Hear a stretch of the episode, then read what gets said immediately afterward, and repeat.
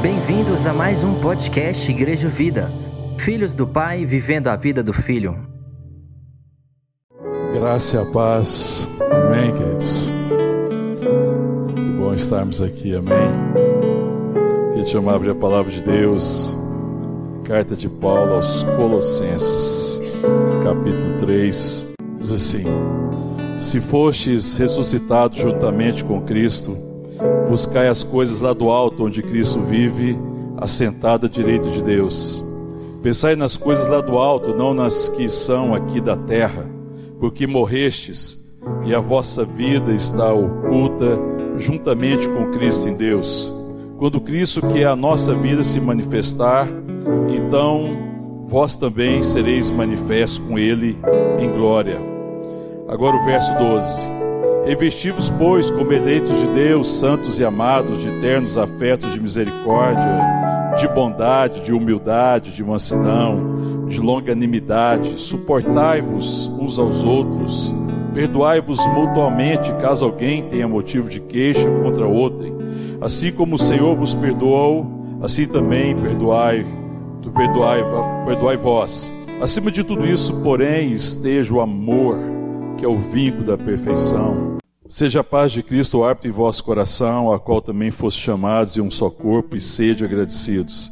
Habite ricamente em vós a palavra de Cristo, instruí-vos e aconselhai-vos mutuamente em toda sabedoria, louvando a Deus com salmos e hinos e cantos espirituais, com gratidão em vosso coração. E tudo o que fizerdes, seja em palavra, seja em ação, fazei em nome do Senhor Jesus, dando por ele graças a Deus Pai. Oremos. Obrigado, Senhor, por tua graça, teu amor por tua bênção sobre nós, pelo dom da vida, pelo dom de Cristo, pela salvação, pela redenção, por estarmos reconciliados com o Senhor, Pai. Te agradecemos por esse tempo de culto, na certeza que é o Senhor que tem nos atraído, por tudo aquilo que o Senhor já ministrou ao nosso coração nesse tempo, também pedimos a tua palavra. Vem falar ao nosso coração, Senhor, vem nos edificar, vem nos transformar, vem nos santificar pela tua palavra, Pai. É a nossa oração que fazemos agradecidos no nome santo de Jesus Cristo. Amém. Temos compartilhado já por dois domingos, hoje é o terceiro domingo que eu quero estar compartilhando essa palavra. É muito rico o texto, né? E daria para a gente compartilhar um, um bom tempo ainda. Mas hoje é o último domingo de janeiro. Eu espero poder encerrar o propósito que Deus colocou no meu coração a respeito desse texto de Colossenses. Bom, nós começamos compartilhando isso, pensando muito na perspectiva né, do ano novo, mas trabalhando a questão de que a perspectiva só de achar que um novo ciclo de mais 365 dias pode trazer algo novo é uma perspectiva pagã, é uma perspectiva secular, mas a perspectiva dos filhos de Deus não. Nós estamos nele, no Deus eterno, a nossa, a nossa perspectiva e a nossa consciência é muito mais do, do que aquilo que talvez um ano possa nos oferecer, mas antes aquilo que nós podemos trazer à luz, como filhos de Deus, aquilo que Deus está falando ao nosso coração, aquilo que Deus vai trazer como revelação de uma realidade que já existe, que é eterna, que é bendita. Amém, querido? E que a gente precisa parar, às vezes, de fato, fazer reflexão, que é bom ter esses momentos de reflexão, compartilhamos né, que Deus trabalha muito isso, sempre trabalhou no coração do povo de Deus. Quando Deus cria o mundo, ele cria em seis, seis dias, no sétimo dia ele para, é, descansa da obra que fizeram. A obra que ele fizeram era muito boa, e o dia do descanso é porque ele completou um ciclo, a obra era boa, e o sábado foi feito por causa de nós, para que a gente pudesse também sempre parar, refletir naquilo que Deus está fazendo, no sentido da nossa vida, do propósito da vida. Isso era o sentido do sábado para o povo da época. Mas para nós não, para nós agora, mais do que isso, como filho de Deus, nós vivemos uma realidade de Cristo em nós, pela dispensação do Espírito Santo. Então a gente passa a celebrar esse dia bendito, dia de domingo. Amém, querido? Que é o primeiro dia da semana. Então a gente não espera acabar uma semana para refletir na obra. A gente começa a semana já com, com a consciência da vontade. Então a perspectiva cristã é começar a semana buscando a vontade de Deus. Amém? E é por isso que a igreja congrega, a tradição cristã da igreja congregar aos domingos é que no primeiro dia da semana a gente quer começar a semana buscando a vontade de Deus, o conhecimento de Deus, desfrutando de um tempo de comunhão, de bênção, para que essa semana seja guiada pela vontade de Deus. Amém, irmão? Porque existe em nós agora a habitação do Espírito. Nós andamos nessa dispensação em que o Espírito não nos visita ocasionalmente, mas habita conosco. Amém, querido? E aí isso deve ser, deve ter esse caráter pedagógico, instrutivo, didático, de nos ensinar a nunca viver a vida a partir do que o dia pode oferecer, mas sempre ter um propósito para aquele dia, amém, querido? Sempre ter um propósito para a semana, sempre ter um propósito para aquele ano, pensando naquilo que Deus deseja revelar através das nossas vidas, amém? Bom, é, compartilhamos muito sobre isso, nós compartilhamos também é, sobre a dificuldade, né, quais seriam as dificuldades. E nós compartilhamos domingo retrasado, foi, né, retrasado, é, sobre um dos pontos que é a questão das nossas carências.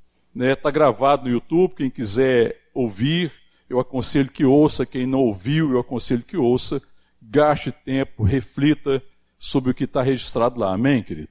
Eu não vou repetir sobre hoje essa parte, mas eu acho muito importante porque isso lida profundamente com a questão do coração, com a questão de valores, com a questão de ser curado, a questão de descansar no amor de Deus, de não, não, ter, não ter medo, mas antes ser aperfeiçoado no seu amor. E eu queria continuar hoje, é, queria, não, eu quero continuar é, a partir é, dessa percepção aqui, quando Paulo ele diz aqui no verso 3, ele fala assim, verso 3, porque morreste e a vossa vida está oculta juntamente com Cristo em Deus. E ele fala ainda mais, quando Cristo, que é a nossa vida, se manifestar, então vós também sereis manifestos com ele em glória. Primeiro ele afirma isso, a nossa vida está oculta juntamente com Cristo em Deus. Então, por isso que Paulo fala, pensai nas coisas lá do alto. Pensar nas coisas lá do alto, ele está fazendo uma referência à trindade, amém, irmão? Amém? Então, fazer uma referência à Trindade é o seguinte: é vocês precisam aprender a participar da conversa que está acontecendo agora entre o Pai, o Filho e o Espírito Santo. Pensar nas coisas lá do alto é participar daquilo que o conselho da Trindade está fazendo. Porque existe um conselho, que é o conselho de Deus, que é a vontade de Deus, que é, acontece Pai, Filho e Espírito Santo. É buscar conhecer, é participar da conversa, sabe? Aquela coisa que às vezes você está preocupado com alguma coisa, fala assim, o que será que é, é, alguma coisa que, tá, que tem o governo, que tem a direção, está pensando? É participar dessa conversa, é procurar conhecer. E eu conheço essa conversa, o conselho da Trindade, pela palavra e pela oração, amém? Pela palavra e pela oração. Eu não cons consigo saber o que vai no coração de Deus por suposições. Mas a palavra de Deus afirma o que está no seu coração. A palavra de Deus me dirige, ela me instrui mas também a oração, é esse tempo em que Deus vai ministrando ao meu coração e que eu busco a direção de Deus, a graça de Deus para poder caminhar. E tem um texto que eu gosto muito, eu queria que você fosse lá comigo, e é um texto que fala muito a, a esse respeito, está lá em João 17, deixa marcado o texto aí de Colossenses, vai no Evangelho de João, capítulo 17, que é a oração sacerdotal de Jesus, né? É, e eu queria ler contigo, com vocês, a partir do verso 12. João 17, o verso 12, não, 14, melhor. Vamos ver a partir do 14 mesmo, é suficiente. Olha o que diz. 17, 14. Eu lhes tenho dado a tua palavra, e o mundo os odiou, porque eles não são do mundo, como também eu não sou. Não peço que os tire do mundo, e sim que os guardes do mal eu não sou, eles não são do mundo, como também eu não sou. Santificai-os na verdade, a tua palavra é a verdade. Amém, querido? O que, que Deus deu? O que, que Jesus deu aos discípulos, irmão? Palavra. Quem que Jesus é? A palavra. Ele é o Verbo que se fez carne. Ele é a palavra. Então, é, nesse texto aqui, quando ele fala, olha, no verso 17, santifica-os na verdade, a tua palavra é a verdade, E para a gente entender mais profundamente o que Jesus está dizendo, é, o verso 18 diz assim: Assim como tu, envia, tu me enviaste ao mundo, eu também os enviei ao mundo. E o verso 19: E a favor deles eu me santifico a mim mesmo, para que eles também sejam santificados na verdade. Sabe que daí eu preciso entender, nós precisamos entender o que Jesus está falando quando ele fala assim: santifica-os na verdade, e depois quando ele diz, eu santifico a mim mesmo. O que é ser santificado na verdade? Como é que você pensa esse texto? O que você pensa sobre santificação? Porque uma das coisas que impede da gente viver o novo de Deus, porque não é ano novo, é viver o novo, é andar no novo de Deus, é permitir que aquilo que Deus vai deseja é, seja vai vindo à minha consciência pela palavra e essa palavra vai me santificando e a minha vida vai significando, vai traduzindo a vontade de Deus. Amém, querido? Ano novo é quando eu cresço, quando eu sou transformado, a minha mente é transformada, eu recebo mais revelação e pela revelação dessa verdade, pela graça de Deus, a minha vida vai revelando isso. Amém, irmão? Amém? Bom, então, se é, esse é o propósito de Deus, o grande problema é quando isso se corrompe. Então, você nunca vai experimentar a vontade de Deus que Deus tem para este ano. E esse ano não será novo na perspectiva de você ter mais revelação da graça de Deus somente se você permitir que o seu coração se corrompa. Você tem medo do seu coração ser corrupto? Sim ou não?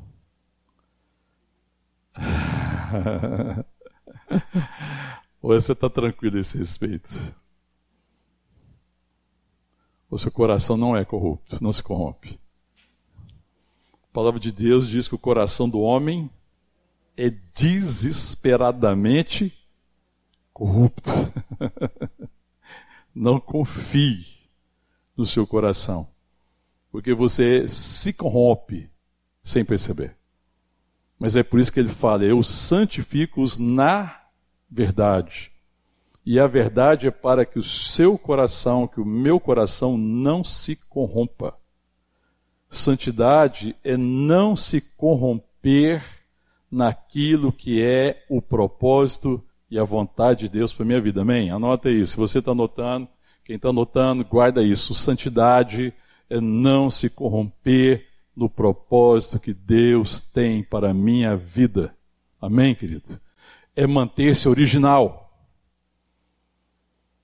É não ser corrompido. É não viver, é perder essa perspectiva é você caminhar de forma original naquilo que sempre foi a vontade de Deus, porque na redenção, na salvação, Deus nos redime agora e começa um processo de transformação, de santificação, que é o processo de trazer o meu coração de volta para a realidade do meu chamado antes da fundação do mundo. Então, santidade não é o que eu faço para agradar a Deus, santidade não é comportamento moral simplesmente, mas santidade é não permitir que o propósito de Deus se corrompa na minha vida, porque se nós estamos em Cristo, irmão, nós já somos nova criatura, você crê nisso? Que Deus já nos salvou, já nos redimiu. A palavra de Deus diz que o Espírito já está pronto, nós recebemos o Espírito de Deus no nosso espírito. O problema é a corrupção da nossa alma, é a corrupção da carne é o velho homem. Tanto que Paulo, na carta aos Filipenses, ele fala, que, aos Colossenses, ele está falando aqui, que nós temos que nos despir do velho homem mas que nós temos que nos revestir de quem? Do novo homem. Então é esse processo em que eu vou conhecendo, que eu vou crescendo no conhecimento da revelação de quem eu sou em Deus. É um processo de crescimento, desse conhecimento. Então é por isso que Jesus fala: santifica-os na verdade, a tua palavra é a verdade. Então você nunca vai saber quem você é. Você nunca vai conhecer o propósito, o sentido da sua vida pelas circunstância, por aquilo que o mundo pode oferecer, por aquilo que as pessoas podem oferecer, por aquilo que o mundo propõe, por aquilo que este século propõe, por aquilo que são os valores e a cultura desse tempo. Nunca. Nós só nos conhecemos pela palavra, por estarmos diante da palavra, por sermos santificados pela palavra. de sermos transformados pela palavra. E a gente só consegue conhecer esse sentido quando Jesus fala: Eu me santifico a favor deles, porque Jesus não tem pecado, amém, irmão? Jesus pecou? Então, quando Jesus fala que ele está se santificando, ele fala assim: Eu não vou pecar mais. É ou não? Tem sentido ser, irmão? Então, o que é você se santificar? É você se render à revelação de quem você é em Cristo Jesus. É você buscar conhecer quem Deus é e assim conhecer quem você é. Amém, querido? A santidade é esse processo em que Deus está trabalhando no meu coração. É por isso, irmão, que é importante, é, e Deus chama a igreja aos tempos de comunhão, ao tempo de edificação, a ministração da palavra, a ler a palavra, a meditar na palavra, a considerar a palavra, a se alimentar da palavra, porque quando eu estou fazendo isso e buscando a vontade de Deus, e Deus vai se revelando pela Sua palavra, eu estou sendo santificado. Amém, irmão? Aleluia. Você vê que santificação não é o que eu faço, mas é aquilo que eu tenho de revelação e que por ter a revelação eu ando em fé. Então, santificação não é o meu esforço para ser santo. Santificação é a fé que eu tenho na palavra de Deus, naquilo que ele fez, naquilo que ele está fazendo e em qual é a vontade dele para mim. Amém, irmãos? É isso. Então Jesus fala: a favor deles eu me santifico. Jesus é que diz que qual que era a comida de Jesus? Qual que é o alimento dele? fazer a vontade do Pai, santificar-se, permanecer firme no propósito do Pai, não se corromper naquilo que ele é. Ele é o Salvador, ele é o Redentor, ele é enviado, ele é o Messias, ele é ungido. E ele se santifica permanecendo na vontade do Pai. E ele fala que ele não veio fazer a vontade dele, mas ele veio fazer a vontade daquele que o enviou. E a nossa corrupção e o que corrompe o nosso coração e que impede que a gente desfrute de uma vida abundante, significativa, é a corrupção. Porque Satanás, sabendo quem eu sou e quem você é, e ele não podendo mudar a realidade de que nós somos filhos de Deus, ele vai tentar corromper seu coração. A grande obra de Satanás é corromper seu coração. Porque Satanás ele não pode é, arrancar das mãos de Deus um filho de Deus. Aqueles que foram salvos em Cristo estão em Cristo. A grande questão é se eu vou viver essa vida na perspectiva da glória de Deus. Se eu vou viver essa vida para a glória de Deus. Se eu vou permitir que em Deus aquilo que eu sou nele venha à luz. Se a minha vida é uma tradução fiel de quem eu sou originalmente em Jesus. Ou se a minha vida está traduzindo de forma infiel quem eu sou em Jesus Cristo. Então o problema é a corrupção. O desafio é não se corromper. E nós não nos corrompemos quando nós nos rendemos à vontade de Deus, é quando eu me entrego, eu me rendo à vontade de Deus, quando eu desejo a vontade de Deus, quando eu tenho uma mente transformada, quando eu sei que eu fui abençoado para um propósito. Amém? Que a palavra de Deus que nós somos abençoados. Diz ou não diz, irmão? Quem é abençoado aqui? Levanta a mão. Amém? Você foi abençoado para quê? Hum? Para que Deus te abençoe? Para você ser um bebezinho mimado? Hã? Certamente que não, né? Para você viver a vida do seu jeito? Talvez. a gente pode pensar, né? Se for bem sincero, a gente no fundo pensa assim: não, Deus me abençoou para minha vida ser, ser boa. O que, que, é vida boa então? Então eu vou te ajudar um pouquinho. O que, que é vida boa? Fala para mim. você quer uma vida boa esse ano? O que, que você quer? Veja como é que o coração é corrupto.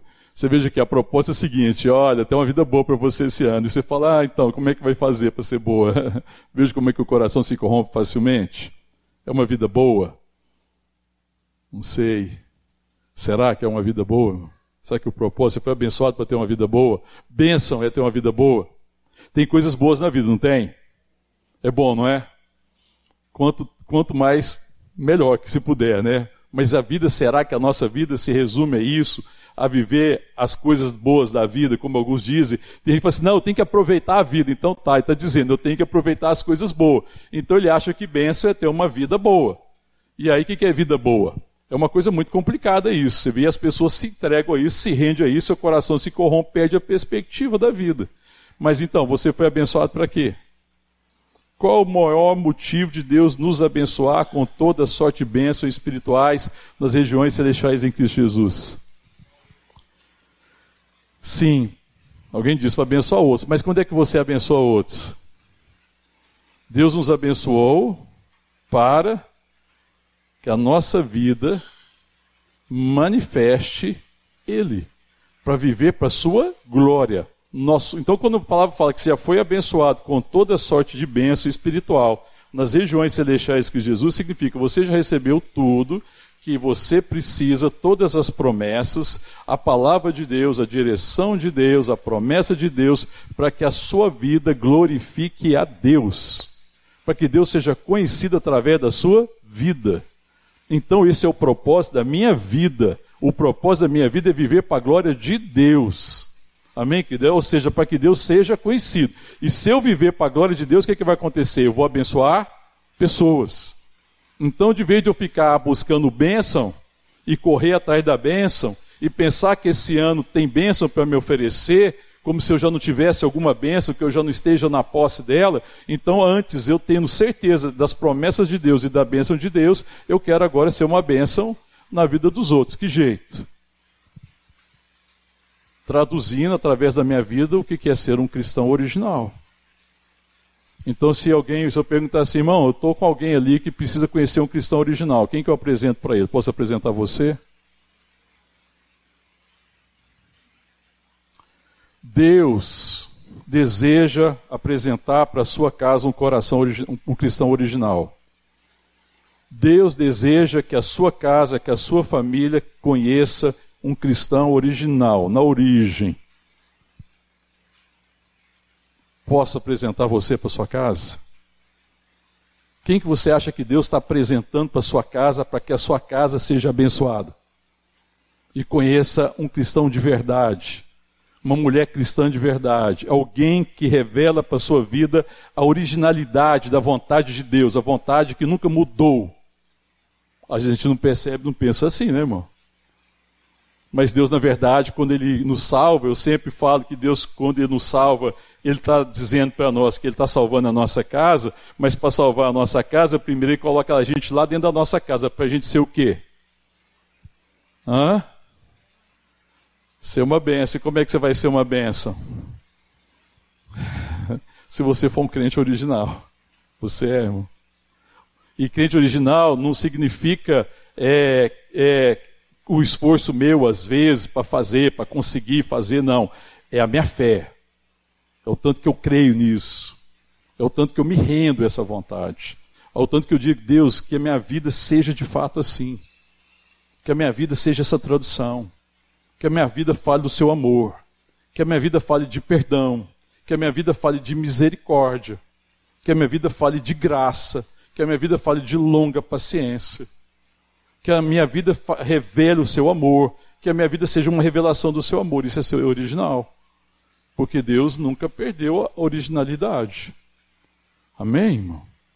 O pecado roubou de nós a imagem e a semelhança.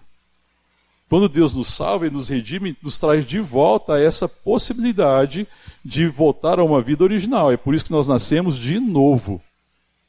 Porque não era possível refazer aquilo mas era possível nascer de novo. Então o que, que a minha vida tem que revelar? Que agora de fato eu sou originalmente filho de Deus, filho de Deus. Isso é santidade. Então santidade é não permitir que esse século corrompa o propósito de Deus de me transformar dia após dia, de tal forma que a cada dia a minha vida vá revelando esse crescimento em maturidade. E a maturidade é semelhança a Cristo é ser cada dia mais semelhante, porque Jesus veio revelar quem, irmão? Quem Jesus veio revelar? O Pai. Ele seria a revelação do Pai se ele não se mantivesse no propósito original do Pai? O que, que Satanás tentou fazer com Jesus assim que Jesus tinha sido, estava eh, no deserto, quando ele tenta Jesus ali depois de jejuar? O que, que ele tentou corromper? O que, que ele tentou fazer? Corromper Jesus. E o que, que ele está tentando fazer com você? Corromper. Está vendo? É o mesmo, a mesma coisa. Agora a questão é o seguinte: se eu vou me render a essa corrupção. O diabo trabalha muito, né? E ele trabalha muito nas nossas carências, né? Que a gente compartilhou domingo atrasado. Por meio das carências, ele tenta corromper o seu coração. Então, ouça uma coisa que eu estou te falando, em nome de Jesus. Eu creio que eu falo pelo Espírito. Cuidado com as suas carências, elas são a porta da corrupção. As carências é a porta e a janela por onde Satanás entra para tentar corromper o propósito de Deus na minha vida. Então, lide com as carências em Deus. É em Deus que eu preciso levar as minhas carências. É em Deus que eu preciso lidar com as carências afetivas. É em Deus que eu preciso colocar as minhas expectativas. É naquilo que Ele está fazendo. Não é transferir para os outros a responsabilidade de me fazer feliz ou de ser refém da minha vontade, do meu querer, mas é antes me colocar diante de Deus, para que, suprido pelo seu amor, pela sua graça, eu seja abençoador na vida do outro. Amém, irmão?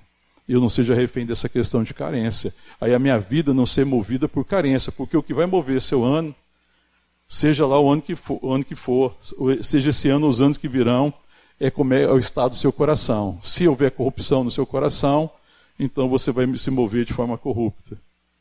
Mas se Deus estiver lidando com a corrupção do meu coração, então vai ser um ano limpo. Então eu desejo para você em 2023 um ano limpo. Um ano livre da corrupção um ano livre da corrupção do coração. Que o nosso coração seja mais limpo. Amém, irmão? Porque é insensatez esperar que seja um ano novo se o coração continuar corrupto.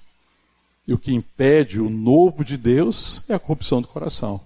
Mas quando nós rendemos a nossa vontade, a vontade de Deus, ao querer de Deus, a palavra de Deus, nós vamos sendo transformados. Amém, querido? É por isso que esse texto enche muito meu coração e me ensina muito. E aí Jesus diz: Eu lhes tenho dado a tua palavra. E aí o que, que ele diz depois? Leia comigo, verso 14. Eu lhes tenho dado a tua, e o mundo os odiou. Está vendo, irmão? Quem que é o príncipe desse mundo? Fala para mim. Satanás. O que, que o mundo odeia? A palavra. Por que, que eles eram odiados? Por causa da palavra. Porque a palavra tira o lugar do pecado na minha vida. A palavra me santifica. A palavra expõe meu coração. A palavra expõe meus pensamentos. A palavra me ensina. Ela me separa. Ela ministra vida. Ela traz revelação ela me santifica. E ela me santifica lidando com a corrupção que está no meu coração. Então, toda vez que você está distante da palavra, você está dando lugar à corrupção do coração. Essa é a nossa grande dificuldade. Porque às vezes a gente tem a palavra e vem aqui e ouve a palavra só no domingo. Ninguém acontece isso aqui, né, irmão? Não tem ninguém aqui que só ouve a palavra domingo, não, né? Aí a gente vem e ouve a palavra domingo, porque a gente tem que ouvir uma palavra, porque afinal de contas tem alguém pregando, seja bom, seja ruim, seja rápido ou não, seja chato ou não, seja, seja bom ou não, seja hábil ou não, a gente ouve a palavra de forma religiosa, mas a gente não ouve a palavra para lidar com o coração. Então toda vez, ouça o que eu estou falando para você, toda vez que você tiver oportunidade de ouvir a palavra e de ser ministrado para a palavra, significa que Deus está tratando com o seu coração e Ele quer trazer à luz a, a pessoa original que você é nele. Porque nele nós somos. E se não for pela palavra, nós nunca saberemos quem nós somos de fato. E a gente vai dar lugar a muita suposição, a muito engano, há muitas possibilidades. A gente tem a dificuldade, a gente fica tentando é, fazer uma conclusão. A gente, de, de repente, nós temos muitas conclusões a respeito do que a gente acha que é a vida. Mas existe uma revelação da vida. E a palavra de Deus é vida. Jesus diz isso: a minha, a minha palavra é espírito e vida. É pela palavra que eu vivo. É pela palavra que eu tenho revelação, é pela palavra que eu sou sustentado. Então o Senhor está trabalhando no nosso coração. Amém, querido? A palavra de Deus também, em Romanos, fala que nós somos transformados pela renovação de quem? Da nossa mente. Quem transforma a nossa mente? A palavra, irmão. Então, ano novo é ano de mais transformação, porque se o que Deus quer fazer é transformar minha mente, a sua mente, para que eu conheça mais dele e, e, conhecendo ele eu saiba quem eu sou, então é pela palavra que eu sou transformado. Então, cada ano eu devo esperar mais transformação. A gente tem foco, às vezes, em ano novo em que? Em realizações. A gente olha muito o ano novo na perspectiva do que a gente pode realizar. E essa é uma perspectiva bem secular, bem pagã. Mesmo que essas realizações sejam coisas boas, eu não estou entrando no mérito se é coisa boa, não, não estou entrando nesse mérito. Eu estou falando que esse aqui é o problema. Você veja que a gente quer medir um ano bom, porque esse é um ano de boas realizações. A gente quer medir um ano de, de a gente conseguir realizar coisas. A gente consegue, às vezes, olhar para 2022 pensar que ano 2022 foi bom se houve muitas realizações. E a gente tem dificuldade de pensar o ano 2022 como um ano de muita transformação e desejar para 2023 um ano de transformação. E o ano de transformação é um ano de revelação, de coração limpo, de coração puro, de Deus remover as corrupções do meu coração, para que meu coração seja semelhante ao dele. Porque quando Deus está removendo o meu coração, Ele remove a corrupção do meu coração, expondo o coração dele. É por contemplar o coração de Deus que o meu coração vai sendo transformado que a minha vida vai sendo transformada, amém? É, qual que é a sua oração a esse respeito? O que, que você espera? Realizações ou transformação? Veja que essa talvez seja a nossa dificuldade. Da gente não parar e falar, Deus, em que eu preciso ser transformado? Revela para mim, Senhor, transforma meu coração, muda o meu coração para que eu seja uma tradução fiel, original do que é ser filho de Deus, o que é ser filha de Deus. Amém, irmão? Aleluia. É isso que Jesus está falando. Eu me santifico é, a mim mesmo para que eles também sejam santificados. Aí eu vou fazer uma pergunta para você. Você faz uma reflexão, você não precisa responder para mim, mas você vai pensar, vai refletir nela. Você está se santificando pela sua casa? Você já fez essa oração? Falou, Deus, Pai, me ajuda a me santificar em favor da minha casa. Você está se santificando em favor da igreja, que é o corpo de Cristo.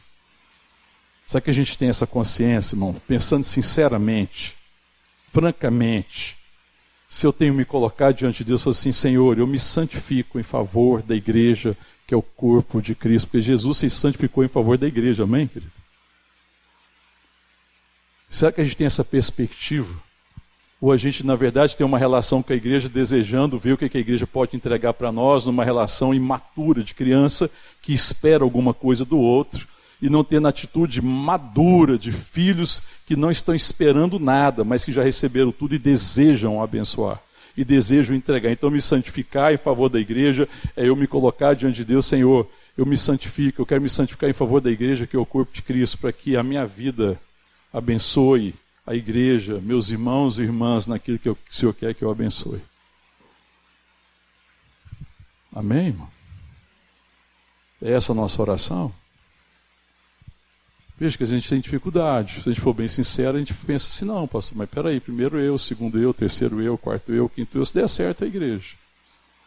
Pensa em mim, na minha vontade, no meu querer, nas minhas carências, que eu quero ver resolvida. Aí eu vejo as pessoas na perspectiva de resolver minhas carências, tenho dificuldade, as relações ficam complicadas, é uma relação cheia de expectativa, de vez de ser uma relação abençoadora. E aí quando a gente se encontra, a gente perde essa graça de perceber que cada encontro que nós temos, irmão, é uma oportunidade de abençoar o outro. E de se encontrar para abençoar o outro. Que jeito? Me santificando em favor do outro. Amém? Irmão? Será que a gente ora assim fala, Deus, eu me santifico em favor lá do local que eu trabalho? O lugar que você trabalha, como é que é o ambiente lá? Me diga. É bom? Hã? O patrão é bom? Ou a patroa, né? Tem muita patroa. como é que é? Você se santifica em favor do lugar que você trabalha, das pessoas que você convive. Quem estuda? Quem está estudando aqui? Quem está na faculdade ou numa escola? Você se santifica em favor da escola, do lugar que você trabalha? Está vendo a dificuldade? É, se você é patrão, você se santifica em favor de seus funcionários? Você tem amizade? Tem ou não? Tem amigos e amigas? Ninguém vai dizer para mim que não tem. Que tem. Você se santifica em favor de seus amigos. Sabe que essa é a graça de Deus, em trabalhar o nosso coração, para que a gente seja essa expressão original. Então, se santificar é não permitir que meu coração se corrompa. Fala, Deus, eu sei que meu coração é corrupto, eu sei que a minha tendência é viver para mim, eu sei, Deus, que a minha tendência é pôr todo mundo refém da minha vontade, eu sei, Deus, que se deixar por mim, pela minha carne, eu vou querer que as pessoas vivam em torno de mim. Deus, eu sei da minha tendência de ser o bico do mundo, eu quero ser o último é, é, bolachinha recheada do pacote, eu sei, eu reconheço, eu admito, eu reconheço a, as inclinações corruptas do meu coração, eu reconheço que eu sou é, assediado pelo pecado. A palavra de Deus lá em Hebreus, capítulo 12, fala assim que a gente deve se, é, a gente deve se livrar, se desembaraçar de todo o peso e do pecado que tenazmente nos assedia, irmão. Eu e você somos assediados pelo pecado. Todos os dias. Mas ele, deve, ele fala que nós devemos nos livrar do peso do, do, das coisas que pesam, que são as coisas que estão atrapalhando a nossa caminhada. Se você for ver lá depois, você lê lá Hebreus capítulo 2, ele fala isso. Livrem-se, se desembarace dessas coisas, que às vezes não são coisas erradas em si, que às vezes não são coisas pecaminosas em si, mas são coisas que impedem que você cumpra o seu chamado. São coisas que são um peso, que estão impedindo que você seja transformado à imagem e à semelhança de Deus. São coisas que são pesadas, que você poderia deixar de caminhar com elas. São coisas que você pode deixar pelo caminho. São coisas que, a respeito dela, Paulo diz assim: Eu considerei tudo como esterco. Diante da sublimidade do conhecimento de Cristo Jesus, meu Senhor. Eu deixei essas coisas para trás. O que, que você e nós, eu preciso deixar para trás? Nós precisamos deixar para trás, se livrar disso, do peso, daquilo que está impedindo, daquilo que é sempre uma justificativa para que eu não seja santificado pela palavra, para que eu não gaste tempo a palavra, para que eu não me sente com os meus irmãos durante a semana, pelo menos uma vez a semana, para a gente se instruir.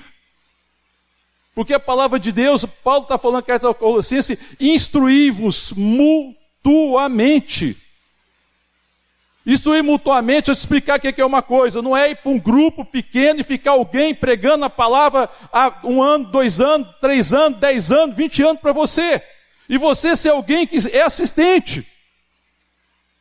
Instruí-vos mutuamente é instruir um ao outro, é nos encontrar, irmão, e quando eu encontrar num grupo da igreja, na, na congregação dos santos, ou num grupo de discipulado, ou num grupo pequeno, eu tenho palavra para instruir, eu tenho palavra para repartir, eu posso instruir, eu posso abençoar, porque Deus tem me santificado, Ele tem ministrado palavra ao meu coração, eu não vou lá só para ouvir, mas eu vou para instruir, eu vou para repartir, eu não tenho essa perspectiva que eu estou indo para uma escola para ouvir um professor ou uma professora, mas que nós estamos nos encontrando, os filhos de Deus, que Ele tem nos santificado pela Sua palavra, que Ele tem nos transformado, e o nossos encontros é lugar onde Ele ordena a bênção e a vida para sempre. Então, como eu sou abençoado, eu tenho que repartir, eu tenho palavra de vida, eu tenho palavra de esperança, eu desejo, Senhor, se existe uma coisa que eu possa abençoar meus irmãos, é com a palavra do Teu coração.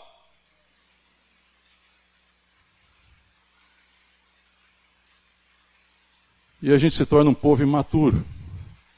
Porque a gente quer ir para uma sala onde tem um professor e uma professora que gastou tempo e estudou a lição, e a gente vai, ouve a lição e vai embora para casa. E a gente não tem o que repartir. Isso é imaturidade, isso é corrupção do coração. A gente acha que está tudo certo. Não, irmão, não está tudo certo. Eu posso entrar de forma religiosa, ou no mínimo, os encontros da igreja, onde a gente se instrui uns aos outros, onde um instrui o outro, deve ser para que eu cumpra o meu chamado aonde eu convivo. A gente não se encontra no domingo para saber o que o pastor quer pregar, o que o pregador tem para falar. A gente se encontra para se instruir. E sendo instruído, e sendo santificado, e Deus lidando com o meu coração, eu ter recebido verdade, palavra, direção para abençoar as pessoas com quem eu convivo. Não é possível que a palavra de Deus, que está sendo, deve, que deve ser vida em mim, não seja uma vida que eu possa repartir. Entendi isso, irmão? Amém, querido? Instruí-vos. Vamos voltar lá em Colossenses. O verso 10 é, diz assim: E vos revestistes do novo homem, que se refaz para o pleno conhecimento, segundo a imagem daquele que o criou. Quando ele fala assim: Olha, fazei morrer, verso 5: Fazei, pois, morrer a vossa natureza terrena. Façam morrer. Irmão, isso é uma decisão de fazer morrer, então eu faço morrer essa, essa, essa natureza terrena pela palavra, pela verdade, quando eu me entrego à vontade de Deus e creio que a graça de Deus é suficiente para que eu não viva mais por essas paixões, por essas carências, que antes me governava e das quais eu era escravo, mas ele diz: Mas vos revestiste do novo homem que se refaz no pleno conhecimento de Deus. Olha, o novo homem vai crescendo em plenitude à medida que ele vai conhecendo a vontade de Deus, diante da palavra, diante da verdade, por uma relação bendita com Deus, no qual não pode haver grego, nem circuncisão, nem judeu, nem circuncisão, nem circuncisão, não, não tem a questão de diferença nenhuma, de raça, de cor, de etnia, de nada. Porém, Cristo é tudo em todos. Então é, é, a, é a possibilidade de todos, para que todos cheguem à maturidade, para que todos cresçam, para que todos alcancem a plenitude. Vejam, que não é para ter apenas uns maduros. Nós nos tornamos maduros para que todos sejam maduros. Deus me abençoa para que eu seja abençoador. Eu deixo de ser criança e me torno maduro para ajudar quem é criança a se tornar maduro. Então eu não vou ser criança a vida inteira, que eu tenho que ficar recebendo a vida inteira instrução das pessoas que a vida inteira eu chego lá e eu tenho que receber leite, que eu não consigo receber, comer uma comida sólida. Paulo fala: olha, vocês já deveriam ser mestre, eu estou tratando, tenho que tratar vocês com leite, porque vocês estão tendo postura de criança. Por que, que vocês não cresceram? Por que, que vocês não amadurecem? Quem está enganando vocês? O que está acontecendo com vocês? Quem está enfeitiçando vocês? Vocês deveriam ser mestres. Mas vocês são criança. Ele não está achando nada engraçado. E está exortando a igreja. Para que a igreja repense, para que a igreja reflita. E ele fala assim, no verso 12: Revestivos como eleitos, ou seja, como escolhidos, chamados por Deus, santos e amados, de quê? De ternos afetos de misericórdia, de bondade, de humildade, de mansidão, de longanimidade, que é tudo fruto do Espírito. Verso 13: Suportai-vos uns aos outros, perdoai-vos mutuamente Caso alguém tenha motivo de queixa contra outro, assim como o Senhor vos perdoa, assim também vos perdoai, perdoai-vos perdoai vós. Ou seja, irmão, que não haja falta de perdão, que haja misericórdia. Sabe o que está dizendo? Que a relação de vocês seja sincera. Sejam sinceros com os outros. Se você quer reclamar para alguém, reclame. E reclama pronto para pedir para perdoar. Não finja que está tudo bem quando está tudo mal não pareça, deixe transparecer uma aparência religiosa. Isso é próprio de gente imatura. Vocês não são mais imaturos, vocês nasceram de novo, vocês são um novo homem, uma nova mulher. Perdoe uns aos outros. Se existir alguma queixa, perdoe, é, abençoe um ao outro. Verso 14. Acima de tudo isso, porém, esteja o amor, que é o que, irmão? Que é o vínculo da perfeição. Que o amor seja o fundamento das nossas ações. Se você for fazer alguma coisa, você fala assim, pensa, reflete. É em amor que eu estou falando isso? Se não for, não fala.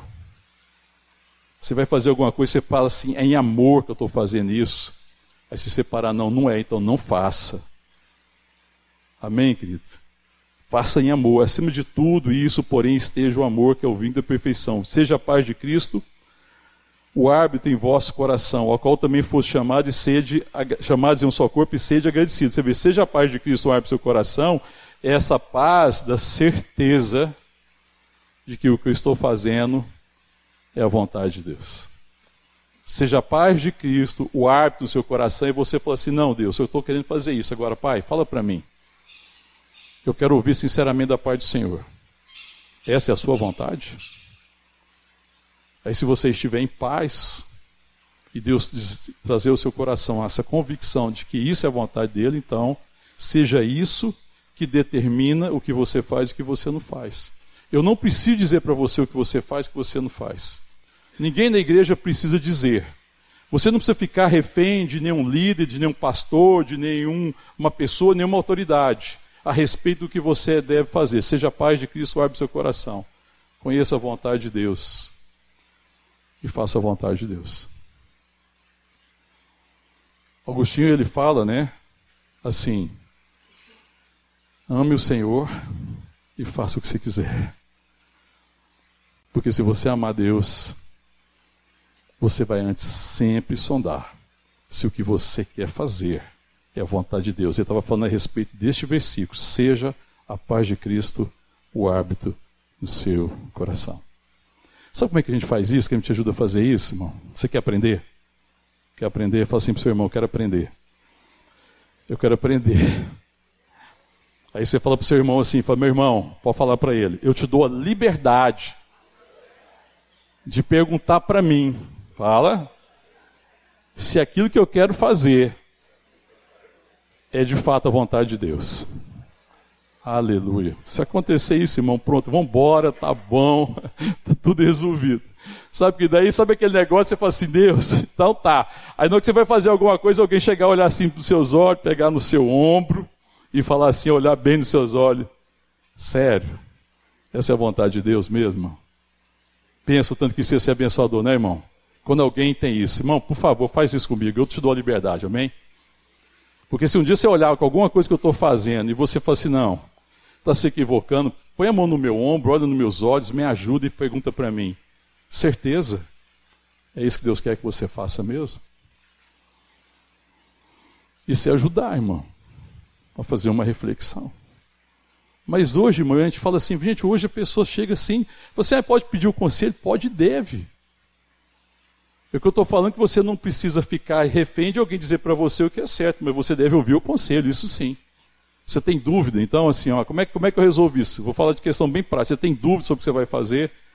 Irmão, você tem uma igreja, que é o corpo de Cristo, você tem pessoas maduras que você pode falar: olha, eu estou pensando em fazer isso. Me ajuda a refletir e a buscar em Deus uma direção para saber se é isso que Deus quer que eu faça. Amém, irmão? Você tem irmãos você pode compartilhar. Porque olha o que ele fala aqui, volta lá no texto, verso 15: Seja a paz de Cristo o árbitro em vosso coração, a qual também foste chamados em um só corpo. Irmão, você foi chamado em um só corpo. Aquilo que Deus está falando ao seu coração, Ele pode testificar no meu coração. Nós somos um só corpo, um só Espírito, um só Senhor, um só Deus, amém, irmão? Que tem um só propósito, que tem propósito individual, às vezes particular para cada um de nós, mas que tem uma vontade bendita para toda a igreja. E a vontade de Deus é que todos nós cresçamos, que todos nós sejamos maduros, que todos nós alcancemos a maturidade. Então, irmão, nós podemos aconselhar uns aos outros quando haver dúvida no meu coração. Mas o problema é que é? O orgulho. Ah, eu sei, não preciso de ninguém me aconselhar. Eu sei, eu faço. Não preciso de conselho. Corrupção do coração. Se você pensa que você não precisa de conselho da igreja dos irmãos, eu vou te dar uma notícia ruim: seu coração está se corrompendo. Se você pensa que você não precisa da comunhão dos santos para viver a sua vida e conduzir a sua vida segundo a vontade de Deus, eu vou te dar uma notícia. Você está dando lugar à corrupção no seu coração. E você não vai viver um ano de 2023 novo. Vai ser um ano velho, porque se prevalecer o velho homem, é um velho homem, velho ano. Mas se prevalecer o novo, que se refaz no pleno conhecimento daquele que nos chamou, a então, de fato, é ano novo da graça de Deus.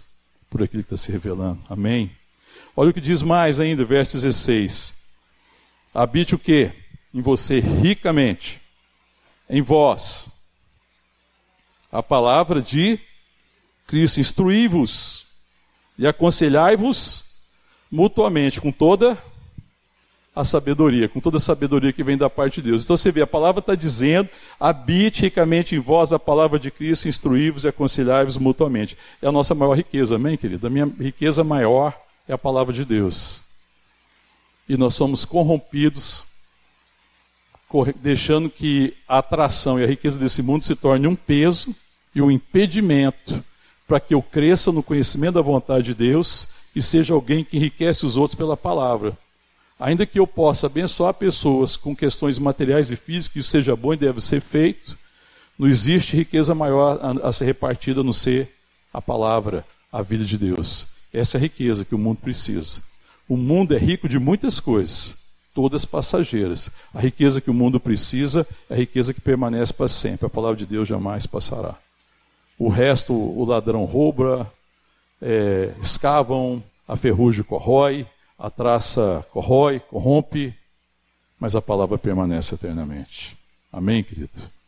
Então, vou perguntar para você por uma reflexão e vou te fazer um convite agora, dia 11 de fevereiro, agora, num sábado, a partir das 15 horas da tarde, num centro de eventos aqui perto da Igreja Vida.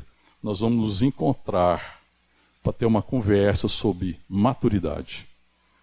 Maturidade da igreja, a essência é a maturidade, a comunhão, a essência e, o, e a prática. O que, que nós queremos buscar em Deus e queremos aconselhar uns aos outros. Isso é um tempo de conversa e de aconselhamento. Como que eu posso, em Deus, crescer em maturidade e ser um instrumento para que os outros cresçam em maturidade? Como é que eu posso cumprir esse propósito? Amém, querido? Então o convite está feito no grupo da igreja para nós darmos mais informação. O que é o propósito e o chamado? Uma conversa franca e sincera a respeito de maturidade, de crescimento, de ser transformado, de compromisso, de compromisso com a comunhão, compromisso de instruir um ao outro, de ser, rico, de ser rico da palavra, de ser alimentado, santificado pela palavra, de ser alguém que instrui o outro pela palavra e pela verdade.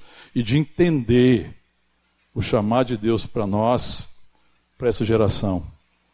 O chamado de Deus para mim, para você, para sua casa, para minha casa, para o nosso local de trabalho, para o local da minha influência, para esse bairro para essa cidade. Amém, querido? Então você está convidado em nome de Jesus. Amém? Sábado, dia 11, põe lá na sua agenda, a partir das 3 da tarde até as 19h30. Nós queremos separar um, um tempo assim. Vamos continuar aqui no texto, então. Então ele diz no verso 16: Habite ricamente em vós a palavra de Cristo, instruí-vos, aconselhai-vos mutuamente em toda sabedoria, louvando a Deus com salmos com hinos, com cantos espirituais, com toda gratidão em vosso coração. E por final, e tudo o que fizerdes, seja em palavra, seja em ação, fazer em nome do Senhor Jesus, dando por ele graças a Deus Pai. Tudo que fizeste, irmão, está falando assim, é incrível, porque a gente muda o sentido das coisas. Deus está falando, ele fala assim: olha, no que você puder, naquilo que for possível, faça em nome do Senhor, dando por ele graças a Deus. Não, ele fala assim: em tudo o que você fizer, faça em nome do Senhor. É ano eterno. Ano novo é novidade de vida. Amém, querido? Se não são apenas mais 365 dias. Deus nos livre de viver apenas mais um tempo de 365 dias mas que Deus nos dê a graça de ser um ano da santidade, de ser um ano da bênção, de ser ano de paz, de ser ano de comunhão, de ser ano de instrução, de ser ano de maturidade, ou seja, de ser um ano para a glória de Deus. Amém? Vamos ficar de pé, vamos orar. Eu não sei, querido, o que que talvez você deseje realizar na sua vida nesse ano, que é uma coisa legítima. Eu não estou entrando no mérito disso. Coloco isso, coloque isso diante de Deus. Mas a minha oração é que a gente realmente consiga viver um ano da graça.